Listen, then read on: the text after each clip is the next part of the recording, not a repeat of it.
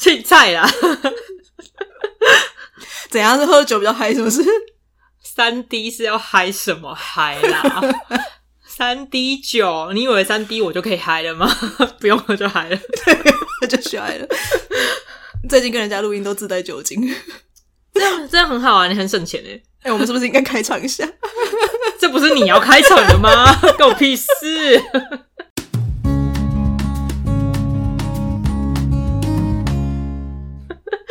安安，欢迎收听《宁可当吃货》。大家可能会听说，我们前面这集到底在干嘛？好，很明显的，我又找了同样的来宾，跟我们上一集一样的塞下的阿西。嗨，大家好，我没有在喝酒，我在喝茶。那刚刚那个三 D 是怎么回事？三 D 那个只是拿来配布丁测试味道，那叫风味品评。好。总而言之，我想说，我们好不容易聚在一起做了这些东西，我如果只跟阿西各录了一集，实在是太可惜了吧？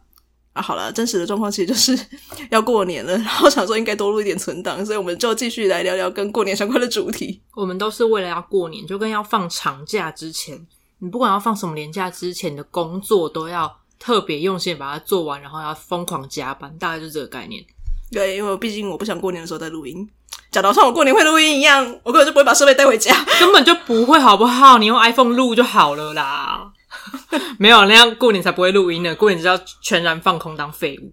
OK，好，反正这一集应该就是过年前或过年的时候听到，whatever，我们就再来聊跟年菜相关的主题。讲这个年菜，其实我有很含蓄的在通勤学英语那边录一集年菜的主题，可是我相信应该大部分的人听到英文会有点嗯呃呃。而且那一集其实我讲的比较含蓄一点，因为毕竟是要介绍比较多年菜相关的主词。那这一集回到我自己的地盘来，我就想好好的找阿西聊一些我们印象当中小时候曾经吃过的年菜，或者是说除了我们自己曾经吃过的以外，我自己曾经在一些文献上或者最近找资料看到比较有趣的年菜。我我相信这一集我就会跟各位听众一样，就是各各种我是哈有这种东西这样子的反应，没关系，你们没有办法及时。我就帮你们反应，这样就好了。好，说到这个，我们先从我们家各自小时候印象比较深刻的年菜开始讲起。因为每个人家里面的年夜饭可能风景都不太一样嘛，会常吃的那些东西都不太一样，可能你会有固定属于你家自己的味道，或者是说每年的年夜饭你都想吃不一样的菜色也 OK 啦。那阿星你自己，你们家年夜饭你印象最深刻的，或者说你们家必定会出现哪些东西啊？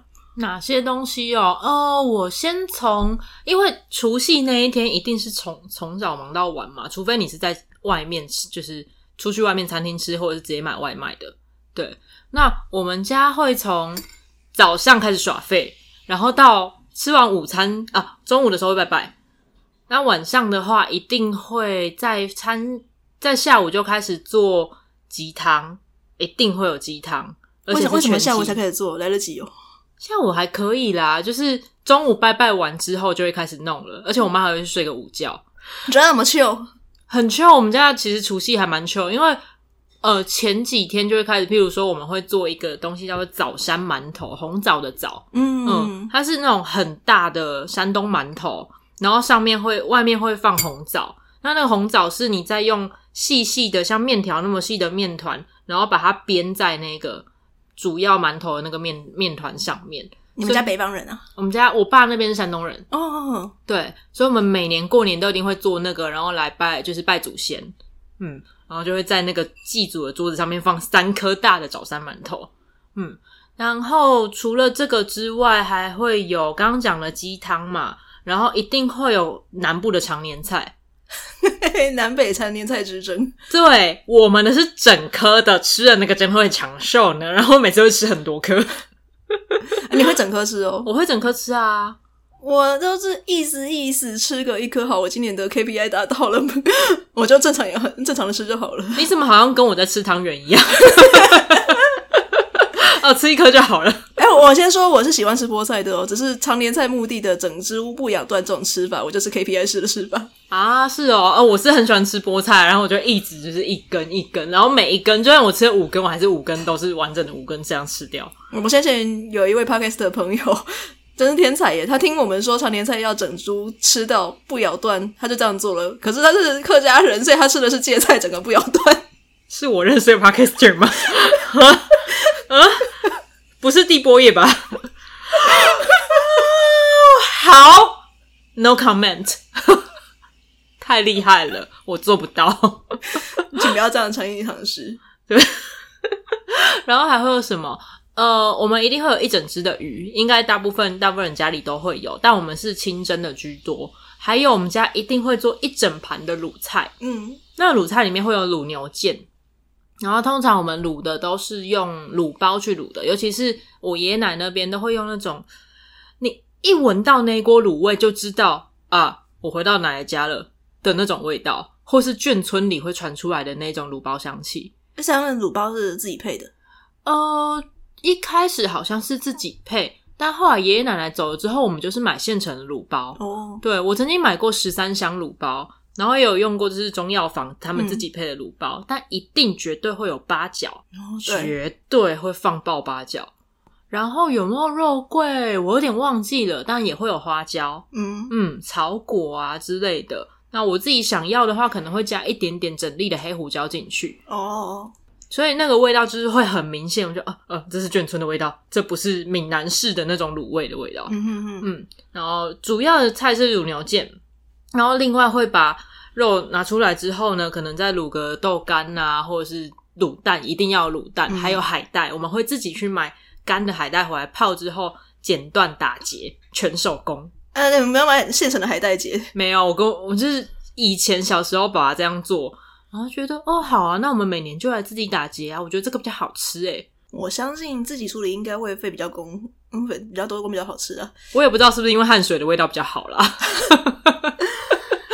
诶有趣！你们家是自己做海带结？我们是自己做海带结的哦。嗯，然后就就大概会弄个青菜啊，呃，在吃完年夜饭之后没多久就会开始就做水饺、做饺子。嗯，所以你们会在饺子里面放硬币。小时候会放，长大因为卫生问题，我们就放别的可以吃的东西。坚果吗？哦，有放过坚果，我还放过巧克力，但我没有放过小熊软糖，没有。等一下，巧克力就是放，对，会放巧克力，结果最后发现它整个融掉，根本就吃不出来。诶，会吃不出来吗？我在讲到巧克力跟肉馅融合的味道。嗯，我其实忘记，还是你是不想想起来？我已经忘记了那个被支配的恐惧。但总之吃到那一颗就是有包奇怪东西的饺子，然后是整颗大蒜，我们放过这种东西，oh. 然后你就可以拿到一百块的红包。怎么听起来像是收金费？哎、欸，对耶，我没有这样想过，是是收经费没有错。嗯，我们家的年夜饭大概是这个样子吧。好，听起来你们家很北方。嗯，对，然后我们家就是一个，我先讲一件事情，是前前我找资料看到一件很有趣的事情，是说。台湾的南北年夜饭，当然近年来就是差异越来越小。可是如果你硬要去分差异，是有的。就北方会真的比较多所谓的外，北部比较多所谓的外省菜，嗯、然后南部很多都是所谓的板德菜，然后变成年夜饭这样子。哦，对，所以我家的年夜饭每年大概都是那一些菜色。可是很神奇的是，我姑姑很喜欢煮汤，我们的餐桌上有好多汤哦。你是有听过一桌一个晚上？有四锅汤的吗？有吗？我真的没听过。嗯，我先说一下会有哪些汤哦。他会煮一锅鸡汤，然后鸡汤里面就是放各种好料嘛，这个比较好理解。嗯，然后会煮砂锅鱼头，嗯，南部那种沙茶的砂锅鱼头，对，林聪明砂锅鱼头类似那种做法。对，然后还会有羊肉炉，而且我们是土羊肉，然后去买回来现宰的，然后对，然后他还自己去配那些卤，方什么桂枝啊，然后呃甘蔗头啊、嗯、柑橘啊那些东西，然后自己去卤一个羊肉炉。还买得到甘蔗头，嗯，姑很厉害诶。这是三道汤就已经很匪夷所思了。然后他偶尔过年还会兴之所至，他会煮一个鱼翅羹，或是所谓的海鲜羹这样子。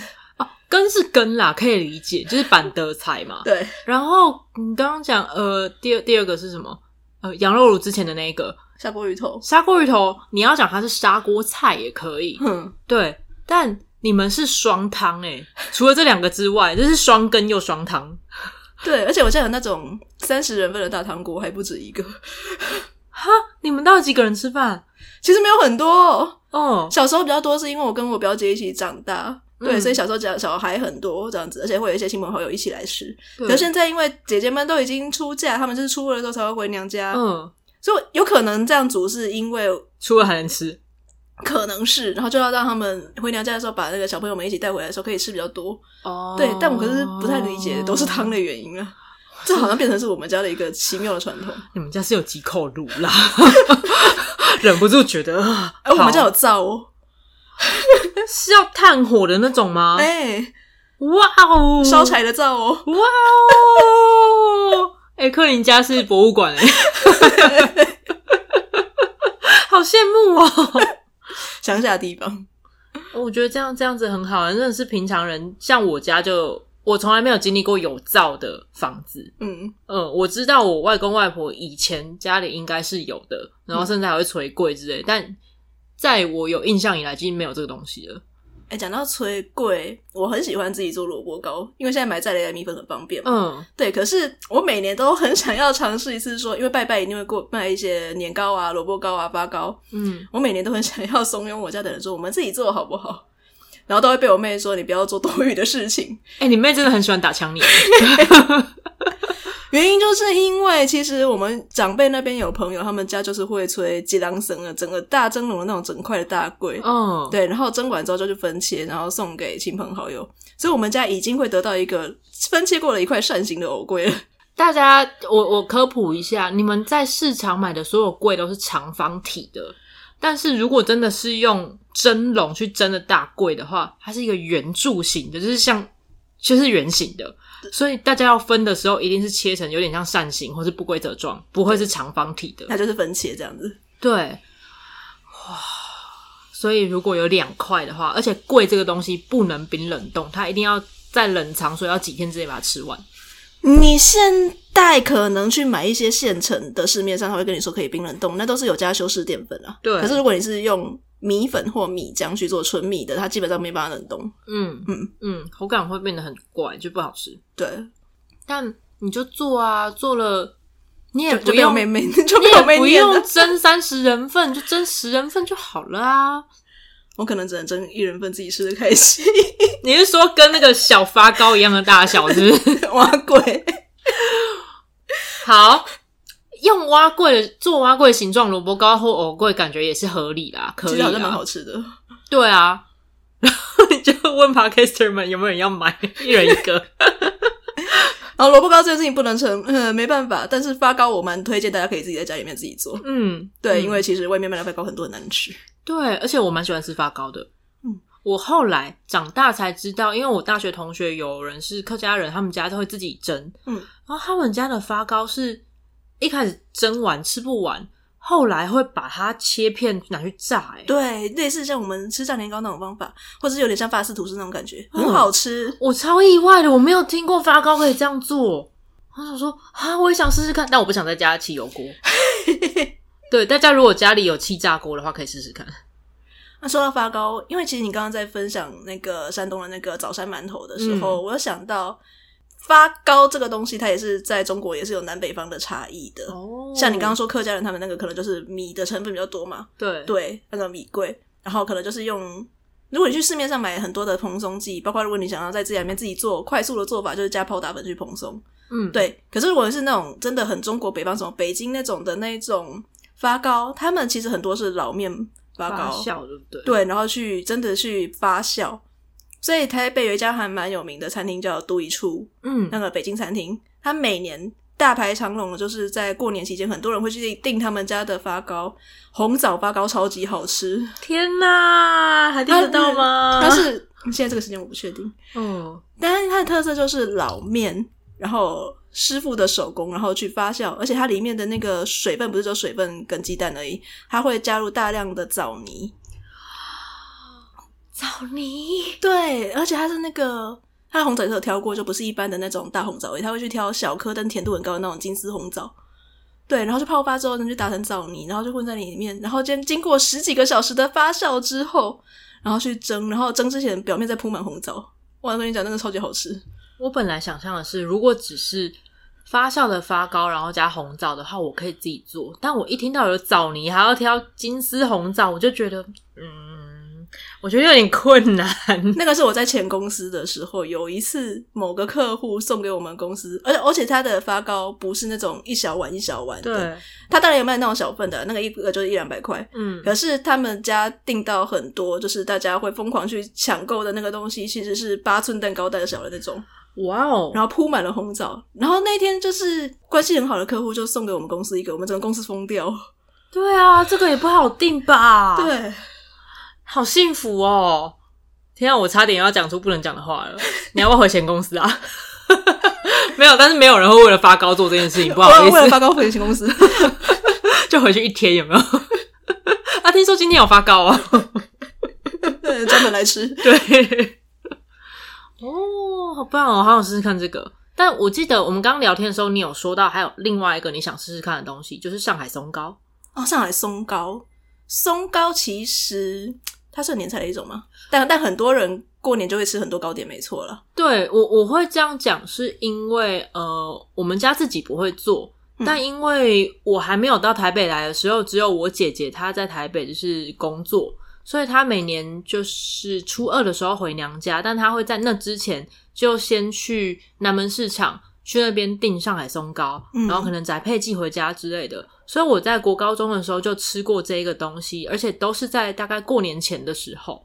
那我就对它跟过年有一种印象的连结。还有另一点是，它上面都会有一些彩色的图案，或是一些小果干啊装饰的东西，看起来就很甜的，超可是很喜气。对、嗯，看起来很喜气的样子。对，然后里面应该会有很多的红豆馅、红豆泥那种东西。对，有有的它有不同的口味，嗯、就是会有那种豆沙等等的。那你对松糕这个东西，你觉得它口感长得怎么样子？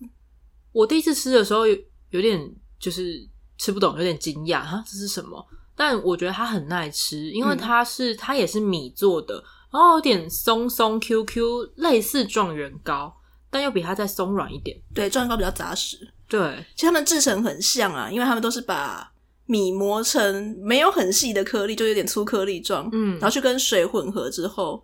然后去放到模具里面去，不要压很实。如果你压很实，真的蒸出来就是状元糕。可能它松松散散的状况下去蒸熟。对对，嗯，我觉得它其实有点像是没有发起来的发糕。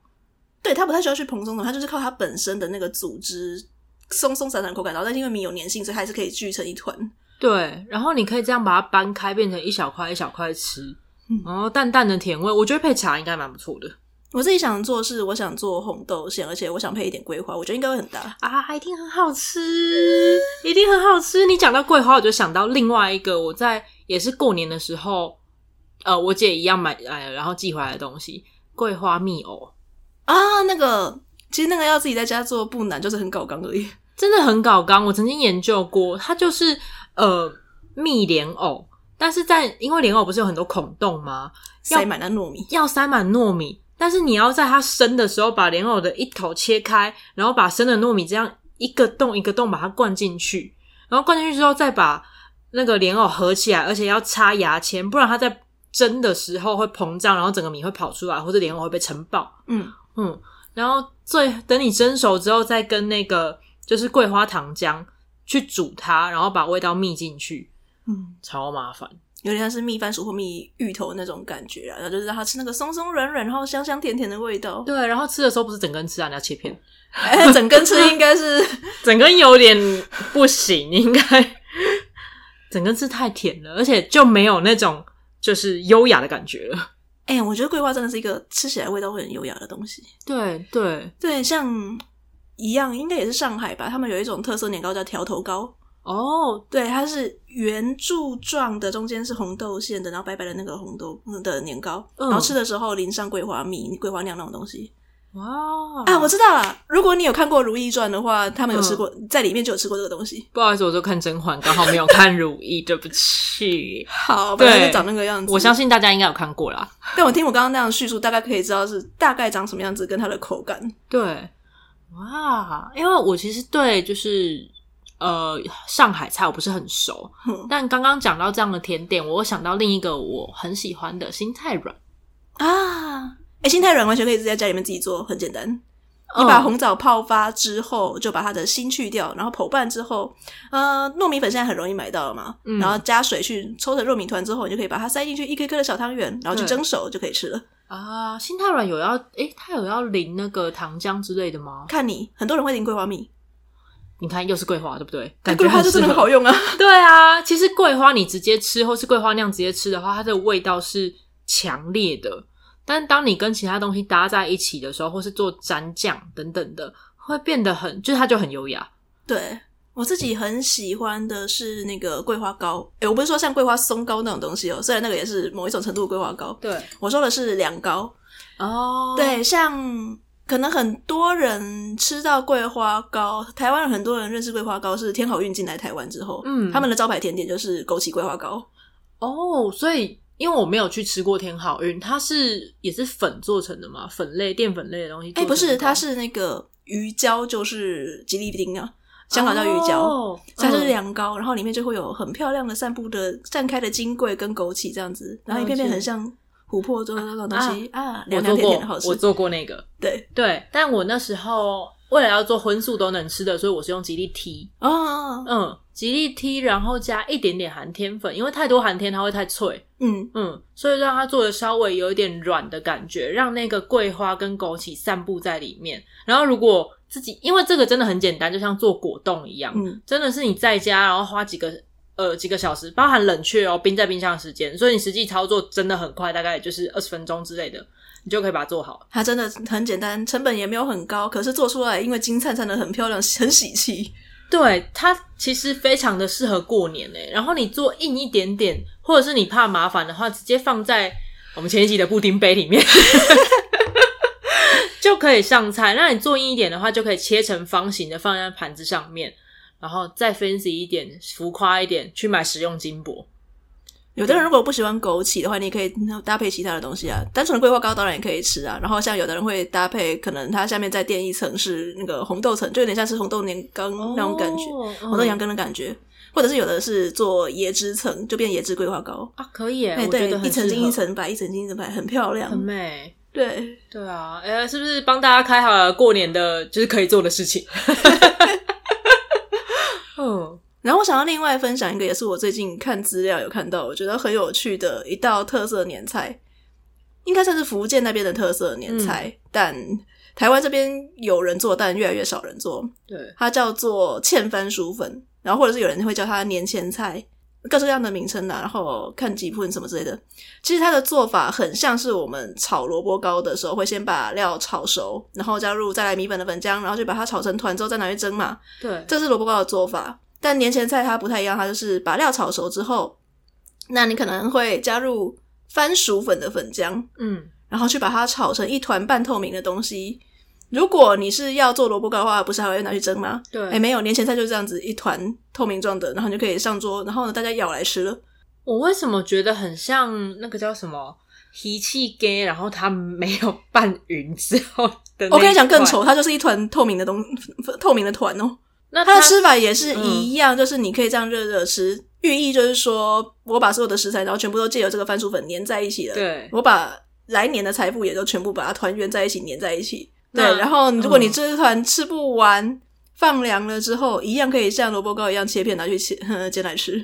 其实我们在录音之前有聊过这个东西，但我一边想象着那个画面，就觉得。你要说是把所有东西粘在一起吗？团圆吗？好，我觉得应该只是想要把所有没吃完的料切成碎碎的，然后粘在一起吧。应该就是为了要节省吧？我觉得真的是应该是发明的当下，它就是一个节省，但是看起来又很丰富的一个食物。对，它吃起来的口感是 Q Q 的，Q Q Q。嗯，然后我看这个，我连接到另一个东西是几个礼拜以前，我不是有跟你讲过，就是说潮汕地区所谓的粿的概念跟我们的粿不太一样。对啊，对，我们的粿一定是米制品嘛。嗯，对。可是潮汕地区的粿，所谓的果，他们好像其实只要是淀粉的粉浆做的东西都可以，所以不限定于一定是米果，它可能是番薯粉啊，可能是莲藕粉、什么玉米粉这种的，都可以有机会变成一个果状的东西。所以我其实前个几个礼拜有做马铃薯粿，有的地方会叫薯仔糕，有的地方叫贡桶糕，因为有的地方会把马铃薯叫做干桶嘛，贡桶。嗯，它就是一样是把马铃薯蒸熟之后，然后把各种馅料炒熟。然后做法是你要把番薯粉先调成一个比较硬的粉浆。台式我们做萝卜糕可能就是把粉浆进去跟那些食材一起炒熟嘛。嗯，对。但是他做那个，他会把这个熟的料然后拌进粉浆去，然后用凭借手感去把它揉成一个团。哦，先揉成团哦。对，就是你的粉浆不会跟进去跟它一起炒，嗯、因为你的粉浆调的比较硬。比较稠，嗯、然后就把它揉成团之后，再把这个团拿去煎，拿去蒸熟。哦，然后出来是半透明的，对不对？对，出来是半透明的。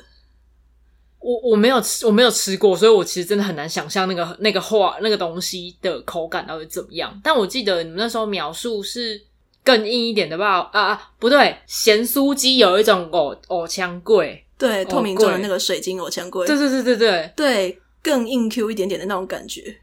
而且里面是马铃薯，一样是根茎类的，所以吃起来真的有点像。那它应该蛮适合拿去炸的，我想应该是。嗯，但直接吃感觉就有点硬。可是我一边做这个的时候，我一边启发到说，对，原来是这个做法。因为其实我高中课文读过的林文月的选文有一篇叫《萝卜糕》的文章，哦、对。然后我小时候一直不懂，我小时候一直把他写萝卜糕这件事情带入的是我们做台式的萝卜糕。像我前面所说的，一边炒，然后一边把粉浆进去，一边炒熟，然后来蒸嘛。嗯，对。可是后来我重新读那篇文章的时候，我注意到一点是说，她后来嫁给她老公是在潮州长大的，所以她老公教她潮州式的萝卜糕的做法，也是一样，把料先炒熟之后，调一个比较硬的粉浆去，然后就把它揉成团。哇，这是完全不一样，从那个步骤开始就是两个世界。对，我没有想过要揉揉粉浆团这件事情。唉。那会沾酱吗？吃这个东西？哎、欸、看个人啊，因为你的看你本身贵，在做的时候有没有调味调很重哦。它的颜色会灰灰的吗？哎、欸、其实我今天有带伴手礼来给你，就是类似像这样的做法，你可以看看。嗯，它本身炒完就会有一点点呃料本身炒过的颜色。哦，那其实不知道，有兴趣的话，不应该说有机会的话，我蛮想吃一块看看，但其实买不到吧，这种东西可能要手做，台湾应该真的比较难。对。嗯，但其实做法也不难，不难。我觉得难的是吃完，应该还好吧，这个东西是重调味而已啦。嗯，对，就是如果人多的话，是做一份，然后大家来试试看这个味道。嗯，但一个人在家的话，你就我觉得要斟酌一下，吃完一整条感觉有一点点困难。嗯嗯，好，但不一定在家过年要做糕点，我们只是提供了你很多的选项，这样子。对，我们想到了很多感觉跟年节。就是会有一点连连结，跟年节有连结。我在看，这是什么双关语？我觉得这个双关语已经冷到是变成就是又臭又老了，你知道吗？剪掉，剪掉，剪掉，看我的心情喽。好哦，对啊。那除了汤之外，你们家过年还会有什么其他的东西吗？或是你有兴趣听过很很有趣的年菜的呢？听过很有趣的年菜的。好像没有，我们家基本上其他的干的菜肴都差不多嘛，可能就是如果有人送鱼乌鱼子，会有鱼子酱，嗯，那么煎乌鱼子，对，乌鱼子酱，哦，你是要讲乌梅子酱是不是？头撞到，如果有人送乌鱼子的话，可能就会煎来吃了，嗯，然后再来的话，一定会有你们家清蒸鱼嘛，我们家煎鱼，然后煎鱼通常过几天就会变公路鸡，总是要这样的嘛，第一餐不能吃完，然后总不能第一餐做公路鸡吧。要让它有延续，就是在第二生命。哎、欸，大家如果不知道什么是五柳鸡的话，它也是酒家菜半桌菜的一个很经典的菜色。嗯，对，但是就是它跟糖醋有一点点像，但是里面会加上其他切成细丝的蔬菜，对，什么胡萝卜啊、木耳啊那些，对，然后嵌成一个比较浓厚的糖醋汁之后，然后淋到你的炸鱼、煎鱼上面去。对，听起来就还蛮适合当第二天的菜啊。天啊，我这样会不会会不会被师傅就是会遭天谴吧？对，然后再来是我姑姑，她每年这个时候会做香肠跟腊肉，她有在卖啦，嗯、很少量的卖给一些知道的人或者是亲友这样子。然后，所以我们家当然也会有这个东西啊。我们家也都会灌香肠，而且一定要用五十八度的金门高粱。对，嗯，不能用三八的，三八做出来味道不对。没错，嗯。然后，因为像我姐夫那边，呃。我姐夫那里他是宜兰人，所以他那里的亲戚呢，叔叔会每年都会做浙熏腊肉哦。嗯、你们家会熏哦？对，会用浙熏，而且因为他住三星那里，他们地还蛮大的哦，就有一个他们会用那个汽油桶，就把它挂在汽油桶里面，然后下面点甘蔗渣，然后把然后去熏烟熏到熟这样子，所以那个香气真的是超级超级迷人。我去年有去那边一起做，然后当它掀盖开出来的时候，那个表面的焦糖色还有香，就是扑鼻而来那种糖的味道就，哦天哪，这个可以直接吃吗？对。但是这熏这熏腊肉，我觉得这熏这个是在我不知道其他地方怎么样，但在宜兰还蛮普遍的，嗯、甚至在礁溪的路边，我之前路过就会看到有人蹲在路边，然后卖浙熏腊肉，他就写着浙熏，嗯，嗯，然后还有人拿着小火炉，就是那种炭火的小火炉在那边烤。你经过不会觉得很饿吗？会啊，超香的、欸，超香哎、欸，对，而且他们过年还会做另外一个东西是。客家的酱油干，酱油干是什么？它是猪肝，然后他们买整副的猪肝，可是因为猪肝里面不是很多孔洞吗？嗯，所以他们就会就是从旁边一个某个血管还是淋巴管那个孔里面灌他们的腌料进去，嗯，会有酱油、米酒、糖之类的腌料从那边灌进去之后绑起来。然后在冰箱里面腌个三天之类的，让整个味道输送到肝的组织每一个地方去，所以它就会吃进那个味道。接下来用水煮，嗯，小火煮到整个都熟了之后，这个肝它会是硬硬的，嗯，可是又绵密，味道浓郁，所以都会是切薄片然后下酒。好难想象哦，好像跟我印象中的猪肝。表现方式差很多，很不一样。我们一般都习惯吃粉干或者是那个猪肝汤嘛，都是吃嫩嫩的口感。对对，要不然就是像越南面包可能会做猪肝酱这样子。对对对，但我觉得它的口感除了表层比较硬之外，内里那种绵密的感觉，其实跟猪肝酱有一点点像。哦，对，当然还是硬一点点。可是因为它味道，不管是调味、酱料的调味，或是猪肝本身的铁味。那种还有它的油脂感都非常的浓厚，所以把它当做酱来抹，嗯、就是拿来配面包啊，或是盖在热饭上面，我觉得都很 OK。啊，我觉得我们今天这集不是说好要闲聊，结果这一集的知识量爆表，就是好吃量啊，好吃量啊！如果你听这集听到饿的话，就是我们的目的就达成了。对啊，最好是半夜听这一集啊。好，希望这一集可以让你的过年。不要越听越饿，越听越满足。然后为你们家，如果你在过年之前听到这一集的话，为你们家的年菜方向找到一点灵感。我们刚刚前面贡献了很多糕点类的做法了。好，那宁可当吃货，我们应该过年的时候不会更新，所以年后再见了。如果你有什么想跟我们说的话，你很喜欢这一集，或者你觉得说，哎，你也想要许愿，或者你想分享什么样的其他的年菜料理的话呢？到 Apple Pie Apple Podcast。Apple Papa Apple Podcast、Spotify、Mr. Bus，任何可以留言给我的地方，留下你的意见啊！记得追踪五星按起来。嗯啊，如果你很害羞、社恐，你不想要被人家知道说你讲了什么话，你就想跟我讲悄悄话的话，Facebook 或 IG 都可以来找我讲悄悄话哈。啊，当然呢、啊，我也是希望能够尽量留下你的五星好评，就留下你的五星好评。好，我们年后再见了，拜拜，拜拜。